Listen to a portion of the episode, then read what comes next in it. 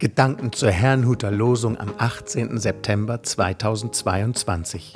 Der Losungstext aus 4. Mose 9, Vers 18 lautet: Nach dem Wort des Herrn brachen die Israeliten auf und nach seinem Wort lagerten sie sich. Der Lehrtext dazu steht im Kolosserbrief 3, Vers 17.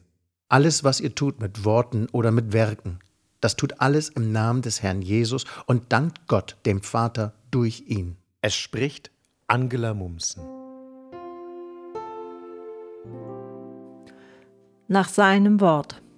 Die heutigen Bibelverse weisen auf eine ständige Verbindung mit Gott und Ausrichtung auf ihn hin. Im Losungsvers geht es um die Israeliten, die nach ihrer Befreiung aus der ägyptischen Sklaverei auf dem Weg in das verheißene Land waren. Gott selbst zeigte die einzelnen Stationen durch seine Gegenwart in Form einer Wolke auf der Stiftshütte an. Erst wenn die Wolke sich hob, zogen sie weiter.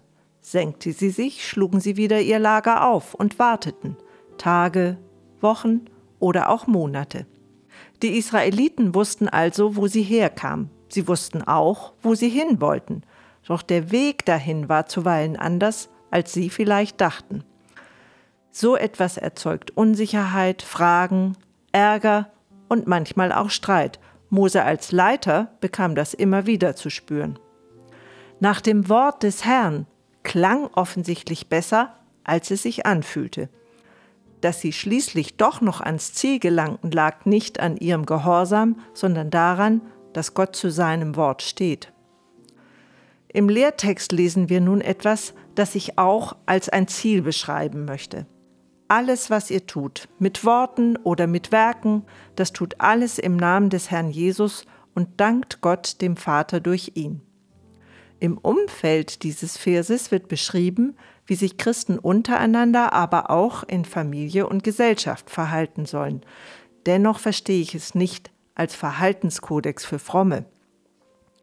Wie die Israeliten auf ihrer Reise weder die Standorte noch das Tempo bestimmten, sondern sich völlig auf Gott verlassen mussten, brauchen auch wir Gottes ständige Gegenwart, wenn wir das Ziel erreichen wollen.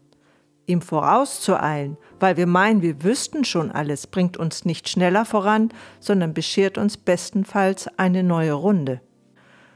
Wie ein Segelschiff auf den Wind angewiesen ist, so brauchen wir die Führung des Heiligen Geistes. Aus dieser Verbindung werden dann Worte und Werke im Namen des Herrn Jesus entstehen. Gott möge uns dazu helfen. Ich wünsche Ihnen einen gesegneten Sonntag.